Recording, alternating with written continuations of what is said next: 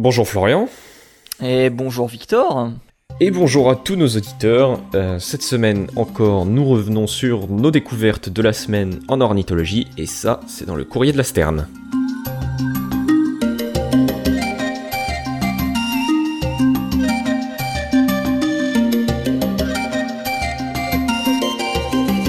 Alors, comment vas-tu?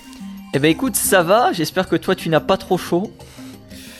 Euh, si, si, si, carrément trop chaud, mais euh, mais écoute, c'est la météo qui est comme ça. Euh, ça nous empêchera pas de, de faire correctement notre épisode cette semaine.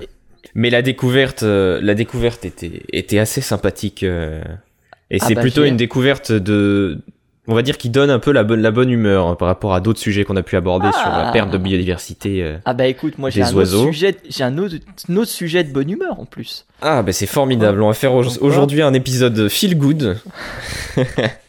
Je vais le renommer comme ça, l'épisode Feel Good. Et donc, euh, donc je voulais vous parler d'une d'une étude qui est parue dans dans le journal Science. Donc c'est pas du tout une étude de, une étude insignifiante. C'est le deuxième, l'un des deux plus gros journaux au monde qui parle de science avec le journal Nature, bien sûr. Mhm. Et euh, c'est une étude qui a été réalisée par euh, Lucas J. Musher et son équipe, euh, et qui va nous parler de euh, l'hyperbiodiversité aviaire en Amazonie, parce que comme tout le monde le sait, euh, la biodiversité en Amazonie, c'est c'est absolument incroyable. C'est Mhm. les forêts tropicales qui sont des véritables points chauds de biodiversité, euh, avec une, une quantité de- d'espèces, de, groupes différents euh, absolument dingues. Ah bah en Colombie, je crois qu'on a euh, un quart de la population totale d'oiseaux du monde, hein, si je dis pas de bêtises. hein, donc, euh, Ouais, ouais, c'est absolument pas étonnant, c'est absolument colossal. Je pense que Amérique centrale plus Amérique du Sud, ça regroupe bien, on va dire, les, les- deux tiers de la population aviaire. C'est un truc de fou. Et on parle que des forêts tropicales d'Amazonie, mais les forêts tropicales d'Océanie aussi, c'est c'est aussi quelque chose. Mm. Et donc, euh, mais malheureusement, évidemment, on sait que l'Amazonie, bah, il y a de plus en plus d'impact de l'homme, c'est de plus en plus anthropisé. C'est une nouvelle pour personne, je pense. Et euh, on construit notamment, on, déforeste, on construit beaucoup de champs, et euh, notamment l'homme fait des remaniements au niveau des cours d'eau, va créer des sortes de barrières naturelles. Eh ben, en réalité, d'après cette étude, il se pourrait bien que la création de ces petites barrières naturelles, qui durent pas énormément de temps dans le temps, euh, ça fait une répétition, euh, c'est pas forcément très beau, mais tant pis, qui durent pas énormément de temps euh, au fur et à mesure, euh, puissent en fait euh, doper la production de, de nouvelles espèces, puissent doper la spéciation. En fait, il semblerait que les réarrangements de ces rivières puissent favoriser la diversification des oiseaux en facilitant ce qu'on appelle la, la spéciation allopatrique de manière épisodique. Alors pour faire très simple, la spéciation allopatrique. Ouais, parce que tu perds tout le monde là. Ouais, ouais, ouais. Donc, euh, je, je m'explique, bien sûr, il n'y a pas de souci. Euh, la spéciation allopatrique, c'est lorsque va y avoir un groupe d'une espèce, et ce groupe va se séparer en deux groupes, et ces deux groupes vont diverger en deux espèces différentes au fur et à mesure du temps. Et ensuite, les deux groupes peuvent euh, disparaître, peuvent se rejoindre, l'un pourrait disparaître, il peut y avoir ensuite d'autres spéciations entre les groupes créés, enfin bref. C'est l'évolution, c'est la biologie, euh, c'est compliqué. Et du coup, bah, cette hypothèse de création de nouvelles espèces grâce à ces barrières-là ont été testées par les chercheurs, où ils sont tout simplement allés faire des relevés génétiques au niveau du bassin amazonien euh, du sud, pour connaître les différents flux de gènes qu'il y a entre les espèces, entre les individus, euh, et, savoir aussi au niveau des, hybridisations des espèces. Euh, les relevés génétiques ont été faits sur six espèces différentes, donc euh, enfin sur six espèces, pas réellement six espèces, on va dire cinq espèces et un complexe d'espèces. C'est-à-dire euh, plusieurs espèces qui sont très très proches génétiquement, très très proches morphologiquement, qui sont difficiles à différencier. Donc on les met dans ce qu'on appelle un complexe. Et parmi euh, parmi donc les différentes espèces qui ont eu des relevés, on a le jacamara joue bleu, le tamatia col roux, le batara épaulette blanche, le fourmilier maculé et euh, ben, justement un complexe d'espèces euh, d'alapis. Euh, donc plusieurs espèces d'alapis ont été euh, ont été ont subi des relevés génétiques. Ah, ils font rêver ces noms. hein. Ouais, ça donne envie, je te le fais pas dire. Je te le fais pas dire. Mais un jour, un jour. Ah ouais, Un bah jour, écoute, euh, un jour, un jour plus tôt pour toi que pour moi, à vrai dire. hein. Ah, on sait jamais, on sait jamais. Il faut espérer. Ah bah oui, évidemment. Alors, que racontent du coup euh, les résultats bien. de cette étude? ils ont trouvé que chaque espèce, bien que vivant tous dans, dans la même zone, dans, dans ce bassin amazonien dans, au sud, au Brésil, avait beaucoup de micro-histoires évolutives qui étaient très très différentes. C'est-à-dire que leur, euh, bah, littéralement leurs histoires d'évolution euh, récentes étaient toutes très différentes entre eux. Euh, il y a certaines espèces, comme par exemple le Tamatia colroux, qui, qui, qui, on l'observe, a plusieurs, actuellement, plusieurs micro-populations qui sont complètement séparées reproductivement parlant. Et ça, bah, c'est tout simplement la, première étape, le début d'une spéciation. C'est une isolation reproductive. Donc euh, les individus de différents petits groupes ne peuvent plus se reproduire entre eux pour des raisons de, parade nuptiale, euh, de, morphologie, je sais pas, au niveau de, la morphologie du cloaque par exemple, des plumes, etc. Isolement reproductif égale euh, création de nouvelles espèces, puisque les petits groupes ne se reproduisent plus qu'entre eux, il n'y a plus de flux de gènes entre les différents petits groupes, et ça va créer autant d'espèces qu'il y a de petits groupes, potentiellement. en plus de ça, euh, on remarque que malgré euh, les, micro-isolations évolutives à cause des rivières et, des, cours d'eau, etc., euh, qu'il y a aussi eu des phénomènes d'hybridation, et pas d'hybridisation comme j'ai dit au début, c'est un anglicisme, c'est pas bien. Ça c'est l'anglais, ça. C'est d'hybridation donc entre différents groupes. ce qui va, ce qui montre bien que les groupes sont séparés, mais il y a aussi eu des modifications des cours d'eau qui ont permis de que les groupes se rejoignent euh, ensuite et qu'il y ait un flux de gènes euh, et pas d'isolation euh, reproductive et ça plusieurs fois au cours du temps. Et ces transferts de gènes en fait ça permet d'augmenter la diversité. Ça permet de, de, on sait très bien que moins il y a de gènes moins il y a de diversité génétique dans une population plus elle est vouée à l'extinction. Et eh ben là c'est l'extrême inverse. Il y a tellement de, de, flux de gènes de modifications que qu'il y a création de plein plein plein de, de phénotypes différents donc de de d'individus avec des une des gènes qui lui sont spécifiques. et de morphologie différentes aussi. Euh, qui, euh, qui qui permet donc tout ça une une très grande diversité des oiseaux qu'on va trouver euh, à cet endroit-là. Et il y a même encore plus fort c'est qu'il y a euh, des individus euh, issus de l'hybridation d'espèces. Je pense notamment au complexe du coup des espèces d'alapis dont j'ai parlé plus tôt, euh, qui ont permis de donner une toute nouvelle espèce, considérée comme une toute nouvelle espèce, qui est donc isolée reproductivement. Donc des hybrides de deux espèces différentes ou de plusieurs espèces différentes, vu que c'est un complexe, ont permis de donner encore une fois une nouvelle espèce.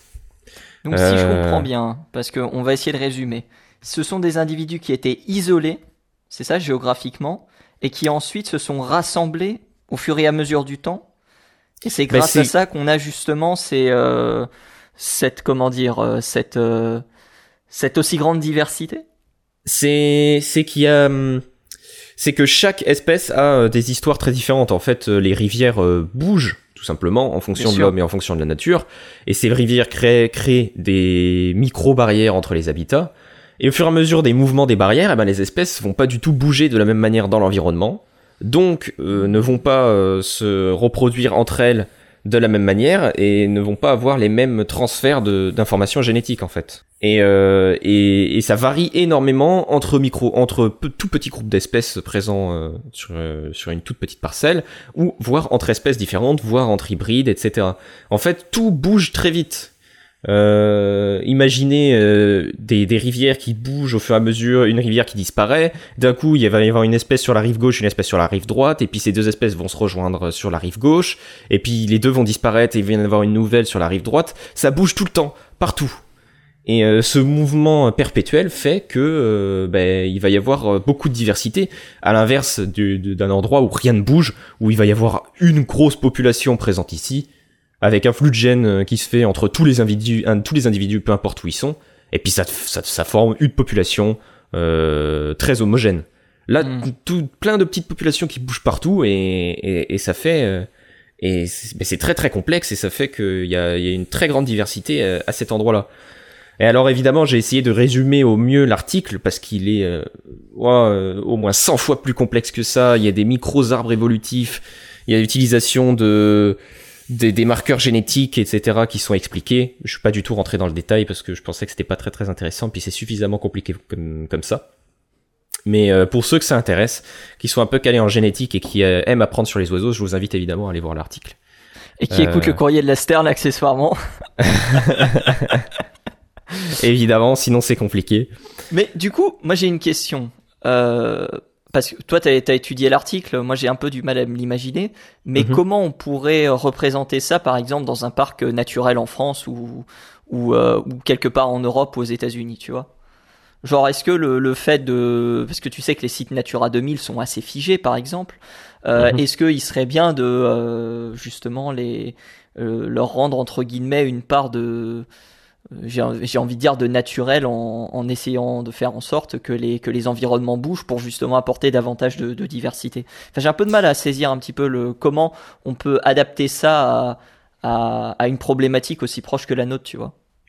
ça c'est très compliqué en fait. On voit concrètement que ça que les micro variations de l'habitat ça fonctionne très bien visiblement à cet endroit-là du Brésil, donc au sud du bassin amazonien mais c'est impossible de savoir en l'état euh, si la même chose, ne serait-ce qu'au nord du bassin amazonien, va avoir le même, euh, le même impact. Hmm, si ça se trouve, c'est la, je sais pas, j'invente la microtopologie, donc le, l'altitude à des niveaux très très lo local, entre de, de 10, de, de modifications de 10 à 20 mètres de, d'altitude, par exemple, qui peuvent aussi beaucoup jouer mettons que s'il y a 50 mètres d'altitude de différence, les oiseaux peuvent plus se disperser dans la forêt, et du coup ça permet cet événement-là, euh, ce, ce, bonus-là, ce boost de différenciation grâce au, mouvement des de l'environnement.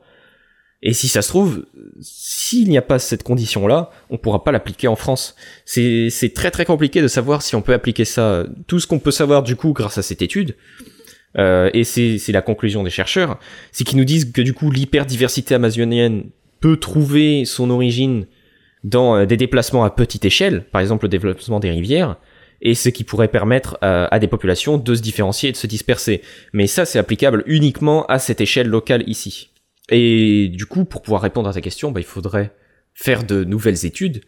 Cette fois-ci, non pas qui testent la, génétique euh, à ces endroits-là, mais qui testent justement les changements d'environnement en France ou ailleurs en Europe sur les populations pour savoir si ça permet un boost génétique ou au contraire si on bouge trop euh, l'environnement, bah, si ça se trouve, euh, les espèces elles s'adaptent ah, pas et, un certain rayon, il y a un certain rayon d'incertitude, quoi. Ah oui, tout à fait, tout à fait. C'est tellement complexe, il y a tellement de facteurs différents à prendre en compte dans ce genre d'études-là que c'est vraiment super dur de de, de pouvoir hmm. dire que que telle telle ou telle chose va permettre euh, d'avoir un impact positif sur des, des sites, par exemple, des sites Natura 2000.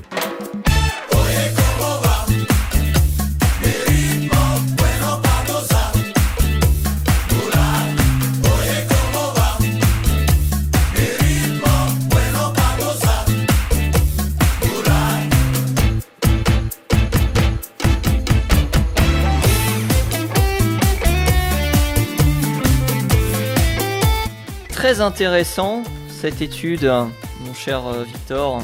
Peut-être un peu complexe, mais j'ai essayé de la, vulgariser au mieux et d'expliquer les termes. tu, tu, connais moi, tu connais comme moi euh, la complexité de la biologie et la volonté de la rendre complexe pour tous, pour rien. Mhm. Euh, malheureusement. moi, je vais être un peu plus synthétique, même si on va rester, comme on l'a dit, dans le feel good. je vais parler de Lara de Speaks. Ah, Lara de Spix, incroyable. Oiseau que vous connaissez forcément si vous êtes euh, un temps soit peu intéressé euh, à tout ce qui est film d'animation, puisque c'est euh, Lara de Spix, le héros du film Rio. donc deux épisodes qui étaient sortis, un en 2012 je crois, et l'autre je sais plus, 2017-2018. rapidement, moi ce que j'en ai pensé, c'est que le premier est excellent, le deuxième sert à rien. Je sais pas toi ce que t'en as pensé, mais J'étais, euh, je les ai vus les deux et je t'avoue que je m'en souviens euh, pas du tout.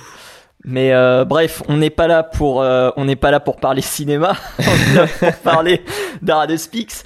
Et donc Lara de Spix, qui est un oiseau en voie d'extinction, éteint à la vie sauvage, éteint à la vie sauvage jusqu'à il y a la semaine dernière, plus précisément le 11 juin où euh, 8 Aradespics ont été relâchés euh, dans euh, une zone de préservation euh, à l'intérieur de, de l'enceinte de Bahia. Euh, c'est une réserve naturelle qui se situe au nord-est du Brésil.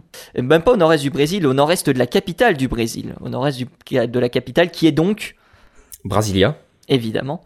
euh, donc espèce éteinte à l'état sauvage depuis l'an 2000 où on n'avait pas, on n'avait pas réussi à, à, à, la revoir depuis.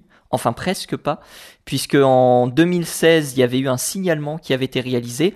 Eh ben on tourne un 18 juin, et eh ben sache que c'est un 18 juin que ce signalement a été euh, a été euh, réalisé. Ah, euh, c'est une, fille hein, qui, qui l'a réalisé.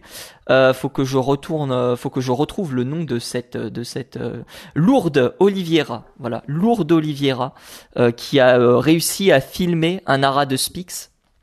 Et forcément, bah, ça a provoqué, ça a provoqué, comment dire euh, ça a provoqué l'euphorie hein, dans la communauté scientifique de se dire que euh, un oiseau qu'on croyait éteint euh, à la vie sauvage avait été réobservé. Alors malheureusement le problème c'est que c'était malheureusement pas une population, c'est un individu. Il y a très forte chance que ce soit un oiseau qui soit détenu illégalement, qui se soit échappé, ou au contraire un oiseau libéré par son propriétaire qui voulait éviter des poursuites judiciaires. Quoi mmh. qu'il en soit, la de Spix ne peut pas être acheté. Hein. C'est un oiseau euh, dont le commerce est strictement interdit. Vous ne pouvez pas, euh, vous ne pouvez pas avoir de Spix chez vous. Et c'est une bonne raison puisqu'il en reste à peu près une centaine euh, dans le monde, donc bon, on va éviter. Euh, bref, je reviens donc sur ce relâché euh, d'oiseaux, euh, 5 femelles et 3 mâles qui ont été relâchés, euh, qui font partie d'un groupe de 52 individus qui ont été amenés d'un élevage en Allemagne au Brésil en 2020. c'est un élevage qui a en transité par, pour certains individus,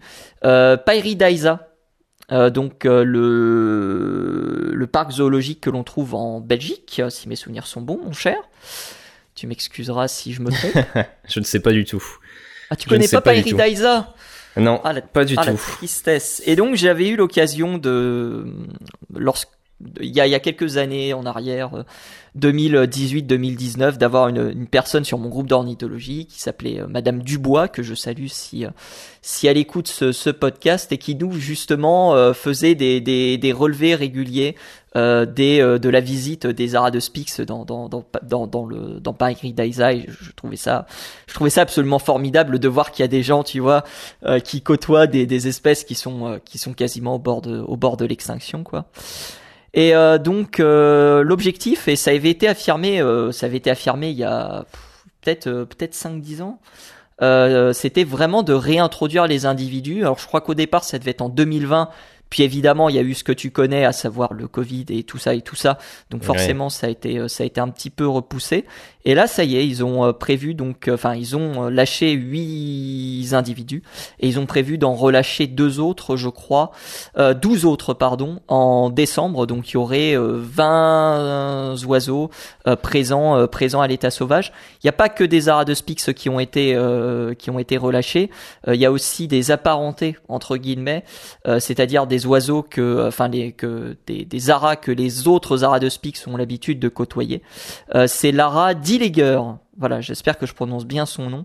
Dilliger. Je sais pas si c'est Dilliger ou Dilliger, mais en tout cas voilà. Il me semble que c'est Dilliger. Il me semble que c'est Dilliger aussi. En tout cas, c'est une autre espèce qui a été euh, qui a été réintroduite. Et l'objectif, c'est de bah, de réintroduire l'espèce à long terme sur un ensemble qui totalise je crois, euh, plus de 100 000 hectares. Enfin, c'est un projet euh, assez formidable. Et je crois, et euh, ça a été souligné par plusieurs journalistes, hein, puisque c'est souvent dans la presse qu'ont été relayées ces informations, que c'est la première fois qu'une espèce éteinte à l'état sauvage est réintroduite à l'état sauvage. C'est quand même incroyable. Hein. Mmh, c'est pas mal du tout. Donc évidemment, il va y avoir un certain suivi des des populations euh, qui vont être particulièrement euh, qui vont être particulièrement drastiques. Euh, chaque individu possède un tracker avec une petite caméra pour pour être bien sûr que les oiseaux pour être bien sûr que les oiseaux se, se, se portent bien et puis et puis bah advienne qui pourra j'ai envie de dire de cette de cette présence de de Lara de Spix qui a été qui a été relâchée et qui sait, peut-être qu'un jour on aura, euh, on aura comment dire le, à nouveau euh, Lara de Spix présent en plutôt, plutôt importante, euh, population dans, dans certaines zones précises du Brésil, voire même de, de l'Amazonie, quoi. Tim Boots, qui est vétérinaire de Pairi Daisa, qui a suivi depuis le, le début le, le projet, euh, avait, euh, on reprend nos, nos, nos, confrères de la presse, une très grande émotion règne ici au Brésil. Nous avons concrétisé l'une des phases cruciales de ce projet collectif avec euh, l'ACTP et Link Bio, euh, qui je crois sont, euh, je crois sont des, des, partenaires de réserve. Et nos autres partenaires, nous visons la restitution en milieu naturel d'une population d'Aradospix suffisamment large et protégée pour assurer la survie et le développement de l'espèce au sein de l'écosystème duquel elle n'aurait jamais dû disparaître. Voilà, voilà pour euh, ce magnifique, euh, ce magnifique projet de réintroduction. J'ai précisé caméras, ce sont des GPS, ce sont des positions GPS qui sont qui sont posées sur les oiseaux et, et, et non pas des et non pas des caméras comme euh, comme j'ai pu le, le dire. Ah, c'est formidable, c'est super de voir qu'il y a des projets de réintroduction qui, qui arrivent à leur Mm. terme. Bah, il parlait, il parlait de la même chose pour le Strigops kakapo, hein, euh, le perroquet de Nouvelle-Zélande. Euh, eux, ils visent à plus long terme. Hein, ils visent 2050 pour un relâché, euh, pour un relâché à l'état sauvage. Même si en soi, euh, sur les îles où ils sont, ils vivent quand même plutôt relativement à l'état sauvage, même s'ils sont évidemment très très suivis par euh, par les par les chercheurs. Mais mais oui, il y a, y a quelques il y a quelques projets comme ça qui qui fleurissent. Et qui, euh, qui sont portés par, euh, par des hommes euh, et des femmes euh, qui, qui croient dur comme fer à la, à la survie, à la survie d'une espèce. Alors, faut que je retrouve le nom de, de la personne qui était responsable d'une partie de la population d'Aradospix qui s'appelle le Sheikh Saad bin Mohamed Al Thani. Alors, je prononce très très mal son nom. Prince Qatari, ministre de la Culture, des Arts et du Patrimoine, qui justement a énormément œuvré euh, pour euh, pour la conservation euh, pour la conservation de l'oiseau et qui malheureusement est décédé en 2014.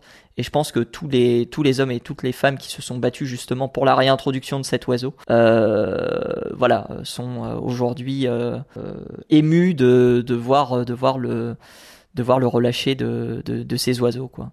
C'est quand même c'est quand même assez incroyable. Ouais, tu m'étonnes. Surtout pour une espèce aussi emblématique que la Radospix, euh, je pense que il est facilement dans le top 5 des espèces euh, qui étaient les plus, on va dire, les plus menacées, les plus emblématiques au niveau de- de- des projets de réintroduction. euh, quand on Bah, sait à quel point il a été, il a été massacré, le pauvre. Emblématique, euh, emblématique, je dirais oui et non. Oui parce que effectivement maintenant c'est un des porte-parole entre guillemets de la de la de la réintroduction de la conservation des espèces euh, aviaires notamment. Et non parce que je pense que avant le film Rio on n'en avait pas entendu parler, tu vois. Mais le, le gouvernement brésilien prévoyait de déjà réintroduire, euh, enfin pas de réintroduire l'oiseau, mais de avait un programme de conservation et de réintroduction euh, euh, dès les années 90. C'est pour te dire si effectivement le le projet euh, le projet ne date ne date pas d'hier. Je pense je pense sincèrement que sans sans euh, sans critiquer, c'est même pas spécialement de la critique, je pense que le film d'animation a énormément porté la voix de la Radospix. Ben, je sais pas du tout quel a été l'impact de ce film-là, mais je pense que beaucoup l'ont connu euh, par ce biais. Mais après, le truc, c'est que je, je sais pas s'il prononce le nom de l'espèce dans le film, ou peut-être une ou deux fois. Euh, je crois qu'il la donne pas. Il parle d'ara bleu. Ouais, c'est ça. D'ailleurs, pour la petite histoire, il y a une seule photo, une seule, euh, prise par Peter Bono, euh, qui est disponible sur la Macaulay Library. Donc, en gros, c'est une centrale de données avec euh, des sons et des images, ainsi que des vidéos des oiseaux du monde, qui est détenue par le par le Cornell Lab of Ornithology. Donc, c'est dire la la rareté de cet oiseau, évidemment à l'état sauvage, mais aussi dans le monde entier, quoi. Rares sont les clichés, en tout cas qui circule de, qui circule de l'oiseau. On espère en tout cas que cette réintroduction puisse être le début de, de la construction d'une nouvelle population, euh, mais qui soit pérenne surtout, Ouais, que bah ça après, s'installe et qu'il y ait des euh, reproductions. On sait que, on sait que la déforestation euh, s'est accélérée euh, lors de ces euh, derniers mois. Euh, donc, euh, bah, il y a plus effectivement, je vais pas dire qu'à prier, mais euh, à espérer en tout cas que, que ces, euh, que ces oiseaux euh, bénéficient, euh, euh, bénéficient de la paix dont ils ont besoin pour pouvoir, euh, pour pouvoir reconstituer une population pérenne et puis, euh, et puis on espère que ne, plus reparler entre guillemets de, de leur extinction. Ils sont toujours considérés éteints à la vie sauvage, mais je pense que leur statut va pas tarder à changer en, en danger critique d'extinction euh, d'ici euh, d'ici quelques mois, à mon avis, l'IUCN va, va rebasculer du côté, du côté de, de, la, de la zone rouge pour ce qui est de la Radospix. Tout à fait, tout à fait. Deux très bons sujets en tout cas. on espère que, eh que cette, ce, nouvel épisode de la, du courrier de la Sterne vous aura plu. et on vous dit à la semaine prochaine. Exactement, à la semaine prochaine tout le monde